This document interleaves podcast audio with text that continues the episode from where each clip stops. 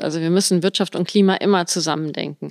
Und der Klimaschutz ist, wenn du mich jetzt gefragt hättest, was ist das wichtigste politische Thema der nächsten fünf Jahre, hätte ich gesagt Klimaschutz. Also jenseits der Eindämmung der Pandemie, das versteht sich ja von selbst.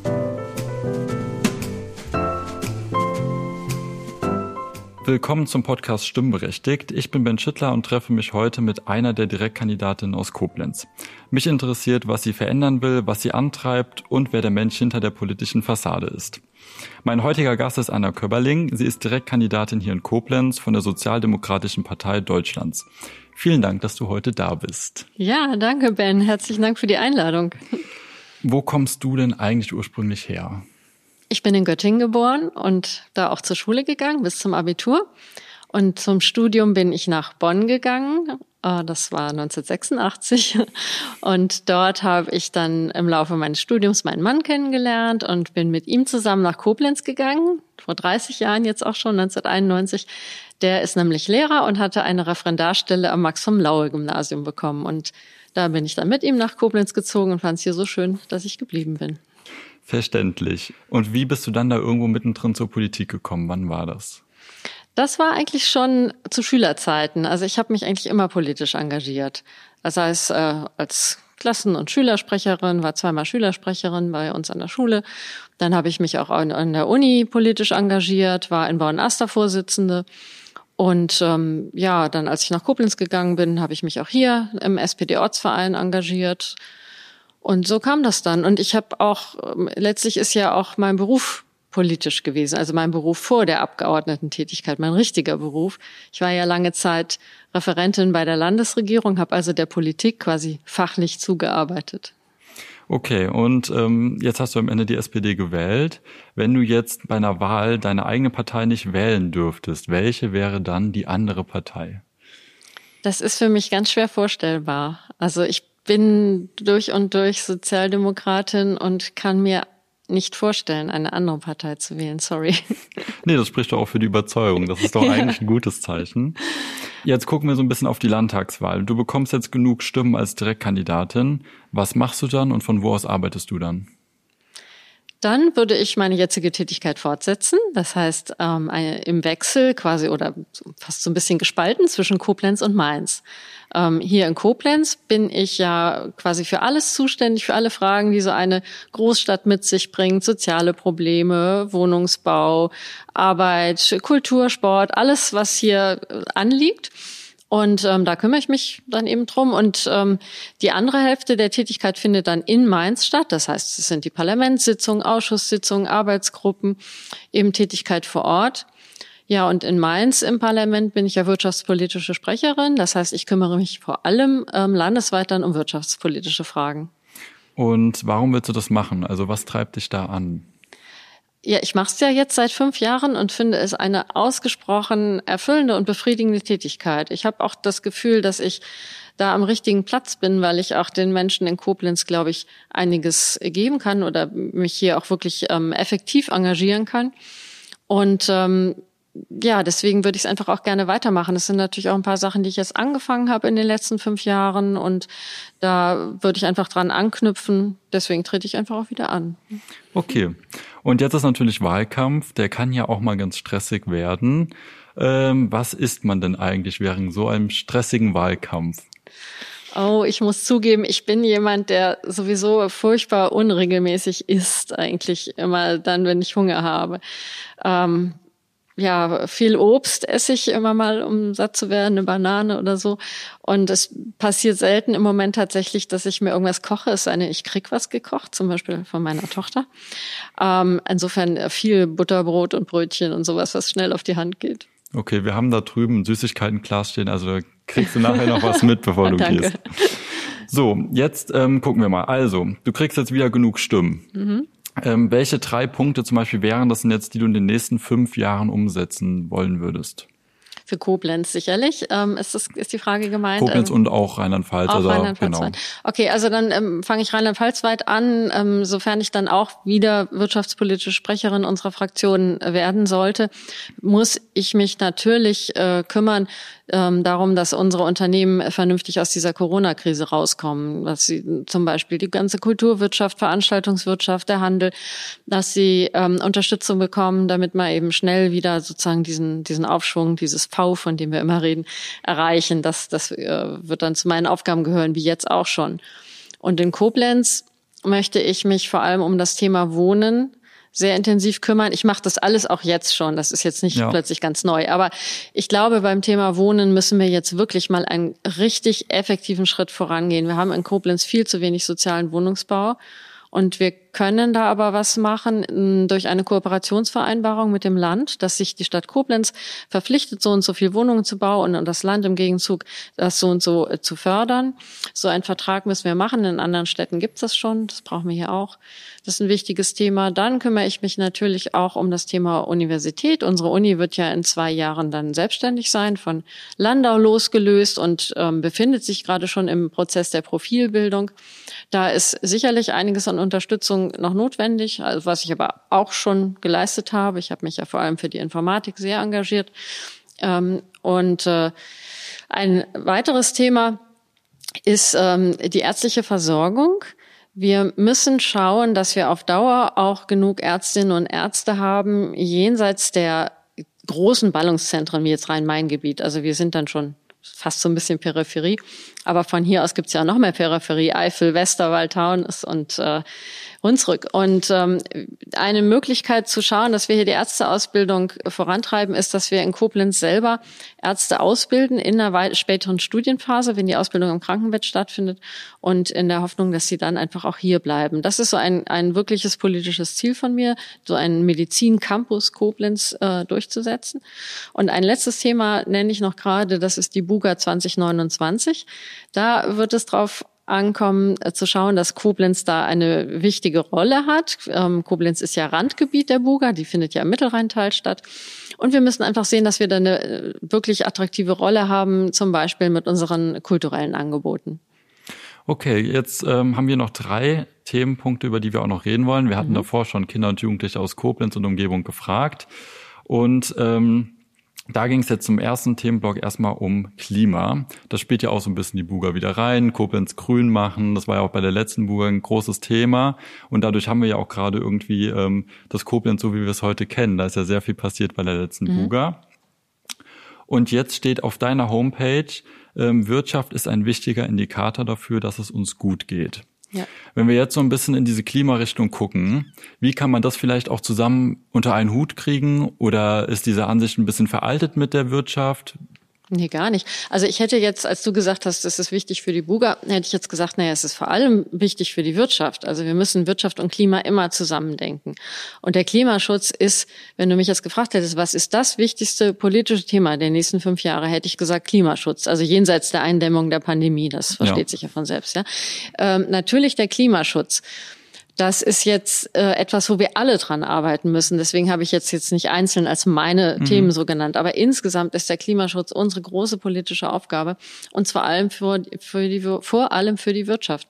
Wir wollen ja in Rheinland-Pfalz im Jahr 2040 komplett klimaneutral sein. Komplett. Das heißt nicht nur die Mobilität, sondern auch die gesamte Wirtschaft. Also alle Unternehmen, die wir haben, vor allem wir haben ja sehr viel Chemieunternehmen hier, die haben einen sehr hohen Energieverbrauch. Wir wollen, dass das alles klimaneutral läuft. Und ähm, eine Möglichkeit, dahin zu kommen, ist ähm, über das Thema Wasserstoff. Wasserstoff könnte tatsächlich der Gamechanger sein, um in Zukunft klimaneutral produzieren zu können. Das funktioniert aber nur, wenn wir die regenerativen Energien gigantisch hochfahren. Wasserstoff ist erstmal, in, es muss ja hergestellt werden, ähm, durch Elektrolyse, ist erstmal relativ energieintensiv in der Herstellung. Und das macht nur Sinn, wenn diese Energie regenerativ erzeugt wurde vorher. Und dafür müssen wir, wie gesagt, Windkraft, Photovoltaik, ähm, unheimlich aufrüsten. Und das ist eine, eine ganz große Aufgabe.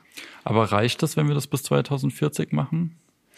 Ähm, Es ist zu schaffen, auf jeden Fall. Also ich glaube, wir müssen uns realistische Ziele setzen, sonst verzweifeln wir ja auch. Also es ist zu schaffen bis 2040 und ähm, es wird aber ein wahnsinnig hartes Stück Arbeit. Das sollte man jetzt auch nicht verkennen. Und diese Arbeit müssen wir uns machen und wir, wir haben ja schon damit angefangen. Ist ja jetzt nicht, dass wir jetzt das plötzlich entdecken.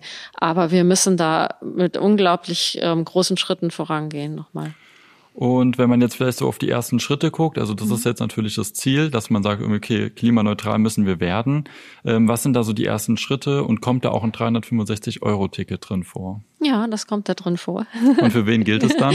Das gilt für alle jungen Menschen erstmal in einem ersten Schritt, weil wir das für Schülerinnen und Schüler der Sekundarstufe 2, für Studierende, für Auszubildende haben. Und zwar ähm, gültig soll das im ganzen Land sein, dass man halt für 365 Euro komplett durch Rheinland-Pfalz fahren kann. Mhm. Und dann prüfen wir mal, wie sich das wirtschaftlich auswirkt, auch für unsere Verkehrsbetriebe. Wir wollen die ja auch nicht ähm, sofort in den Ruin treiben. Ja. Ähm, und äh, das haben wir aber ganz klar, das kann man auch nachlesen, in unserem Regierungsprogramm als ersten Schritt gedacht, um von da aus dann das 365-Euro-Ticket für alle auszurollen.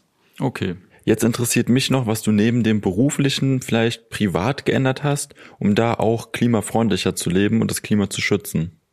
Ähm, was ich gemacht habe, also erstmal, ich fahre seit 15 Jahren ein Elektroauto und zwar nicht irgendwie so ein Tesla oder sowas, sondern ein richtig winziges Auto. Zuerst ein äh, City Eel und jetzt ein Renault Twizy.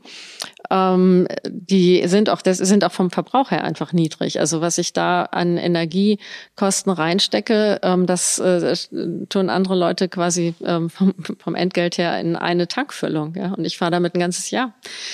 Also, und der ist ganz leicht und, und schont auch unsere Straßen. Und äh, ja, das ist also mein Beitrag. Dann ähm, versuche ich natürlich komplett klimaneutral zu leben, soweit es geht. Ja, also bei jeder Einkaufsentscheidung wird es überprüft. Jetzt zum Beispiel im Wahlkampf war es für mich auch total wichtig, einen klimaneutralen Wahlkampf zu führen. Da habe ich wirklich großen Wert drauf gelegt. Meine Plakate sind zum Beispiel aus Pappe, obwohl es viel bequemer wäre, diese äh, bekannten Hohlkammer-Plakate, die aber aus Kunststoff sind, zu nehmen. Die gibt es zwar auch aus recycelten Kunststoff, aber es bleibt Kunststoff. Und ich wollte sie gerne aus Pappe haben. Sie sind komplett ähm, Altpapier, recycelbar. Ähm, ich habe äh, Kulis, die äh, sind ähm, aus, ähm, aus Holz, also auch äh, und zwar aus Holz, was was weg muss, sage ich mal, wo man jetzt nicht irgendwie damit bauen hätte können oder Möbel machen. Die sind auch komplett klimaneutral wieder auffüllbar.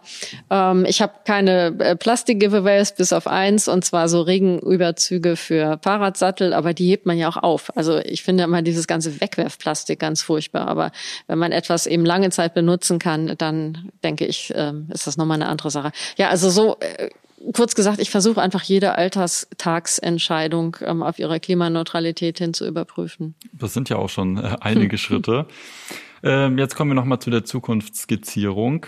Ähm, Im Moment ist es so, dass Bildung Ländersache ist. Sollte man daran festhalten oder gilt es auch irgendwie mal aufzubrechen? Nee, das aus, nach meiner Überzeugung muss es unbedingt Ländersache bleiben, weil das uns die Qualität sichert. Also wenn wir man tut ja immer so, wenn man das äh, zentralisieren würde, als wäre es dann sozusagen auf dem besten Niveau zentralisiert. Aber ich glaube, wir hätten dann das Schlechteste.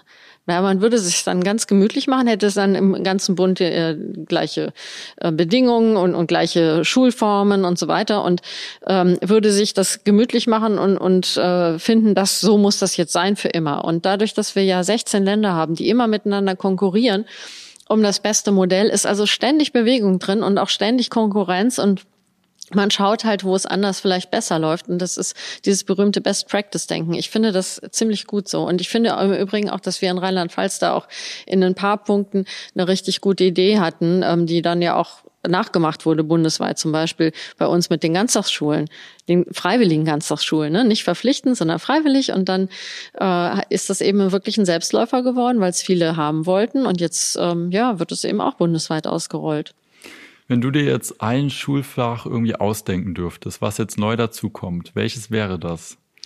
Ich denke, wir müssen ähm, Schulfächer mehr so übergreifend denken, so wie wir das zum Beispiel auch mit dem Fach Navi hatten. Ja, ich hatte auch in der äh, was weiß ich, in der Sek 1 noch Bio und Chemie und hm. Und jetzt haben äh, die Kinder ja Navi, also quasi ein Fach zusammen. Und sowas brauchen wir meiner Ansicht nach auch für Gesellschaftswissenschaften. Und zwar von Anfang an, von mir aus auch bis zum Abi durch. Also ich glaube, man kann Sozialkunde und Geschichte und Erdkunde eigentlich nur zusammendenken. Das bedingt sich so sehr, und da können wir dann natürlich noch Wirtschaft mit rein tun. Das wird ja auch vielfach gefordert. Ein eigenes Schulfach Wirtschaft brauchen wir meiner Ansicht nach nicht. Wir können Wirtschaft unter geografischen, unter historischen, unter ähm, ja, soziologischen Gesichtspunkten diskutieren. Und das ist quasi die Lehre dessen, wie unsere Gesellschaft funktioniert. Und das können wir, finde ich, ruhig als ein Schulfach anbieten. Okay. Wie erlebst du denn Kinderarmut in Rheinland-Pfalz? Kinderarmut ist immer schrecklich. Also wenn Kinder schon in Armut aufwachsen, dann ist das äh, schon etwas äh, quasi, was sie äh, traumatisch ins restliche Leben entlässt. Und deswegen müssen wir ganz dringend dafür sorgen, dass Kinderarmut möglichst nicht stattfindet. Das kriegen wir aber natürlich vor allem dadurch in Griff, dass wir Armut bei Erwachsenen, also bei den Eltern dieser Kinder verhindern. Und dafür ist ein Schlüssel Bildung. Also Bildung ist einfach der ähm, Feind der Armut Nummer eins. Deswegen müssen wir da immer großes Augenmerk drauf richten. Und ähm, es gilt natürlich auch, die Grundsicherung nochmal auf ein bisschen, bisschen bessere Beine zu stellen, ähm, so ein paar entwürdigende Dinge bei der, ähm, bei den ähm, Maßnahmen abzuschaffen. Ja, also ich glaube, äh, dass das der richtige Weg ist gegen Kinderarmut. Wäre da auch ähm, das Konzept des bedingungslosen Grundeinkommens eine Möglichkeit? Also das bedingungslose Grundeinkommen ist ähm, für mich kein Ziel. Ich glaube einfach, dass es dem, äh, dem Menschen, wie er gestrickt ist, nicht gerecht wird. Der Mensch möchte, glaube ich, wirklich arbeiten und seinen Platz in der Gesellschaft finden und sich selbst verwirklichen. Karl Marx hat ja auch gesagt, der Mensch verwirklicht sich durch Arbeit. Ich glaube, da ist wirklich was dran. Das ist die Frage, wie wir Arbeit äh, definieren, ja. Aber äh, durch eine Tätigkeit, etwas tätig, auch seinen Tag auf die Weise stru zu strukturieren. Ich glaube auch, dass das tatsächlich Arbeit ein Menschenrecht ist, weil man sich eben darüber verwirklicht. Und ich würde nicht sozusagen die Abwesenheit von Arbeit bezahlen wollen mit einem bedingungslosen Grundeinkommen, sondern ich finde, unser politisches Ziel muss sein, dass alle Menschen in Arbeit kommen. Da müssen wir den einen richtigen Ehrgeiz reinstecken und dafür sorgen. Und ähm, wenn jemand das nicht kann, weil er zum Beispiel krank ist oder ähm, ja, alt natürlich, ne? Dann, äh, dann müssen wir natürlich mit anderen, mit Rente, mit Ersatzleistungen helfen. Aber wir sollten nicht ähm, ja das, das nicht uns sozusagen aus der Verantwortung stehlen, indem wir sagen, naja, es gibt ja ein bedingungsloses Grundeinkommen, ob du arbeitest oder nicht. Das ist jetzt irgendwie deine Sache. Nein, die Politik muss sich um Arbeitsplätze bemühen. Okay. Jetzt haben wir ja schon mal so ein bisschen ähm, gehört, wo es hingehen soll und welche Pläne noch auch so anstehen oder was auch schon bearbeitet wurde. Jetzt ähm, ist bei der SPD insbesondere seit 1991 ähm, sind sie in Rheinland-Pfalz in der Regierungsverantwortung. Und ähm, jetzt nochmal gerade auf die letzte Legislaturperiode zu schauen. Wie zufrieden bist du da mit der Arbeit, die da geleistet wurde? Ich bin sehr zufrieden. Ich glaube, wir haben eine richtig gute Periode hinter uns. Wir hatten ja eine Koalition mit den Grünen und mit der FDP, die ja fast gleich stark waren und die SPD deutlich stärker, ähm, so dass quasi äh, immer die Waagschalen rechts und links so ein bisschen dann ja ausgeschlagen sind, aber sich wieder eingependelt haben. Und äh, Malu Dreyer ist eine fantastische Ministerpräsidentin meiner Meinung nach, die in dieser Koalition auch super freundschaftlich mit den beiden Partnern regiert hat. Da gab es überhaupt kein Knirschen und auch kein hinterm Rücken irgendwie was anderes reden, als man vorne herum verabredet hat. Das war wirklich super vertrauensvoll. Ähm, und ich denke, die Koalition hat auch wirklich gute Arbeit gemacht in vielen äh, Punkten, sei es äh, stabile Wirtschaftspolitik, ähm, Arbeits, habe ich ja eben lang und breit über Arbeit geredet. Sie haben die drittniedrigste Arbeitslosenquote im Bundesgebiet. Wir hatten ähm, bis Corona einen äh, stabilen wirtschaftlichen Aufschwung. Wir haben beim Klimaschutz einiges erreicht, aber das muss noch mehr werden. Also ganz klar, ja, obwohl wir die Grünen in der Regierung hatten, ist das da auch noch nicht alles perfekt. Aber das gilt natürlich für alle Länder bundesweit. Da muss jetzt einfach richtig was passieren. Ja, ich finde auch unsere Bildungspolitik kann sich wirklich sehen lassen mit den Ganztagsschulen. Ich finde das Konzept mit den zwölfeinhalb Jahren bis zum Abitur in Ordnung. Ich finde die Inklusion, wie wir den Weg jetzt gehen bei uns in Rheinland-Pfalz, sehr vorbildlich. Wir haben die kleinsten Grundschulklassen. Wir haben nur ähm, ausgebildete Lehrkräfte. Also in anderen Bundesländern äh, gibt es halt viele Quereinsteiger, die eigentlich nicht Lehramt studiert haben. Bei uns ist es nicht so. Wir konnten jede Lehrerstelle mit ausgebildeten Kräften besetzen. Also ich denke, insgesamt hat diese Koalition eine gute Arbeit geleistet. Und auch in, jetzt in der Corona-Pandemie hat sich unsere Ministerpräsidentin ja als sehr führungsstark erwiesen immer wieder. Wir sind, haben absolut die Nase vorn, was das Impfen angeht. Unsere Infektionszahlen sind äh, ziemlich niedrig im Bundesvergleich, auch wenn man sich darauf keineswegs ausruhen darf. Ja, keine Frage. Wir haben es gezeigt, dass unsere Krankenhauslandschaft der Sache gewachsen ist. Wir sind nie auch nur annähernd in den Bereich einer kritischen Situation gekommen. Also ich denke, insgesamt lief die Sache ziemlich gut. Genau, dann kommen wir jetzt einmal zu unserem sprechenden Hut mit den Fragen von der SSV. Da darfst du gerne zwei Zettel rausziehen und mhm. die einmal dann vorlesen und beantworten. Das mache ich. Gut, ich habe hier den ersten. Was ist deiner Meinung nach der größte Fehler, den die aktuelle Landesregierung in Bezug auf Schulpolitik in Corona-Zeiten gemacht hat? Also, ich kann da ehrlich gesagt gar nicht so einen richtigen Fehler entdecken, wo man sagt, Mensch, das hätte jetzt echt anders laufen müssen. Im Nachhinein betrachtet kann man natürlich immer sagen, naja, das und das wäre so und so besser gewesen. Aber man kann, man muss ja die Politik messen an dem, was man wusste, als dieser Zeitpunkt war, ja. Und ähm, wir haben im Sommer damit äh, hatten wir eben niedrige Zahlen, haben die äh, die Kinder sind wieder in die Schule gegangen, weil sie einfach Bildung brauchten und weil sie einen persönlichen Kontakt zu Lehrerinnen und Lehrern brauchten. Ähm, vielleicht hätte man ein, ja wahrscheinlich hätte man einen Tick früher die Schulen äh, schließen müssen, um die Pandemie einzudämmen. Aber wenn wir das, sagen wir mal, im Oktober, Anfang Oktober, als es dann so anfing, ne, wieder so hoch zu gehen, wenn das dann sofort passiert wäre, dann hätten wir einen riesen Aufschrei gehabt. Und wenn man sich jetzt vorstellt, dann wären die Zahlen vielleicht weniger hochgegangen als jetzt, dann hätte es hinterher gehießen, na ja, man hat die Schulen viel zu früh geschlossen und die, den Kindern die Bildung geraubt und so. Das ist halt immer sowas, was man dann hinterher weiß, ja. Insofern, ich finde, wir haben immer ziemlich angepasst auf die Situation reagiert. Ähm, auch zum Beispiel jetzt, dass die Schulen nochmal später wieder geöffnet wurden, weil sich herausgestellt hat, dass da plötzlich ähm, Mutationsfälle ganz in unserer Nähe in Baden-Württemberg waren. Also man muss einfach spontan auf die Situation reagieren und ich, ich muss ehrlich sagen, ich fand's okay. Okay. Mhm. Dann direkt das zweite. Dann nochmal. Gut. Gerade in Zeiten des Homeschoolings fällt es vielen SchülerInnen schwer, den Lernstoff durchzupauken. Hast du Samstags, hältst du Samstagsunterricht für sinnvoll, um verpassten Lernstoff aufzuholen? Puh, ich bin ja ein Kind mit Samstagsunterricht. Ne? Also für mich war es vollkommen normal, samstags in die Schule zu gehen und dann irgendwann wurde der erste Samstag im Monat frei. Jetzt haben wir dann alle gefeiert und dann irgendwann gab es zwei freie Samstage und meine Kinder, die haben schon gar keinen Samstagsunterricht mehr gekannt. Also ehrlich gesagt, ähm, ich glaube, dass es nicht so toll ist, samstags in die Schule zu gehen, sondern man braucht auch einfach diese, dadurch, dass ja viel mehr Unterricht jetzt auch nachmittags stattfindet, braucht man auch einfach diese beiden freien Tage. Und man muss natürlich auch eins gucken.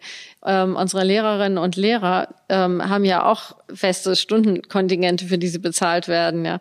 Ähm, wenn man die jetzt verpflichten würde, noch samstags zu arbeiten, ähm, würden sie ja auch deutlich darüber hinausgehen. Ähm, ich würde, fände es sinnvoll, sowas anzubieten, wie wir jetzt zum Beispiel auch mit der Sommer- und Herbstschule hatten, dass man freiwillige ähm, Arbeitsgemeinschaften anbietet, vor allem ähm, für Kinder, die halt wirklich ähm, den Anschluss verloren haben, jüngere Kinder. Darüber könnten wir wirklich reden ob das unbedingt jetzt staatlich organisiert werden muss oder ob wir das nicht vielleicht auch mit so einem ehrenamtlichen Bereich hinkriegen, das steht nochmal auf einem anderen Blatt. Müssen wir mal vernünftig prüfen. Also, um die Frage zu beantworten, ähm, kommt drauf an, äh, nicht im klassischen äh, Schulunterrichtsmodell. Okay, super. Dann kommen wir jetzt noch zu unserer Entweder-oder-Fragerunde. Einfach immer nur eins von beiden auswählen. Und dann fangen wir auch direkt an. Frühaufsteherin oder Langschläferin? Langschläferin. Gendern, ja oder nein? Ja, unbedingt. Kaffee oder Tee? Kaffee, Auto oder Zug? Zug, Film oder Buch? Buch, Winter oder Sommer? Sommer, Jeans oder Jogginghose? Jeans. Katze oder Hund? Ah, Hund. Bestellen oder selbst kochen? Das kommt echt drauf an. Tagesschau oder Heute-Journal? Tagesschau. Vegetarierin oder Fleischesserin? Ah, ganz, ganz wenig Fleischesserin. Ostsee oder Nordsee? Weiß ich nicht, beides schön. Aldi oder Lidl? In Metternich haben wir ein Aldi, aber das ist, äh, deswegen kaufe ich da ein, aber nicht aus irgendwie Überzeugung oder so. Der ist halt vor der Tür. Radio oder Fernsehen? Ah, hat beides seine Zeit. Botox oder Falten? Verhalten. Gottes Willen. Snickers oder Milky Way? Milky Way, Birkenstock oder Turnschuhe? Turnschuhe. Kekse oder Kuchen? Oh, weiß ich nicht. Mal so, mal so. Idealistin oder Realistin? Oh, das schließt sich nicht aus. Idealistische Realistin. Arbeitsplätze oder Artenschutz? Ah, Darf man nicht gegeneinander ausspielen, auf keinen Fall. Hotel oder Ferienwohnung? Weder noch. Schoko oder Vanillepudding? Vanille. Tattoo oder Piercing? Weder noch. Butter oder Margarine? Kommt drauf an. Netflix oder Amazon? Äh, beides, aber in kleinen Dosen. Graffiti, ist das Kunst oder Schmiererei? Oh, sehr unterschiedlich. Es gibt tolle Kunst, Graffiti. Ich, also hier im Koblenz zum Beispiel an der Kufa, super tolle Kunst. Duschen oder Baden? Duschen. McDonald's oder Burger King? Äh, beides sehr wenig, wa- was halt da gerade ist. Mache ich keine Weltanschauung draus. Und dann als letztes Müll rausbringen oder lieber abwaschen? äh, das ist doch kein Gegensatz, oder? Vielleicht gibt's ja eher was, was man lieber macht von den beiden. Ach so, was ich lieber mache, ähm, abwaschen. Okay, dann vielen Dank, dass du vorbeigekommen bist. Sehr gerne.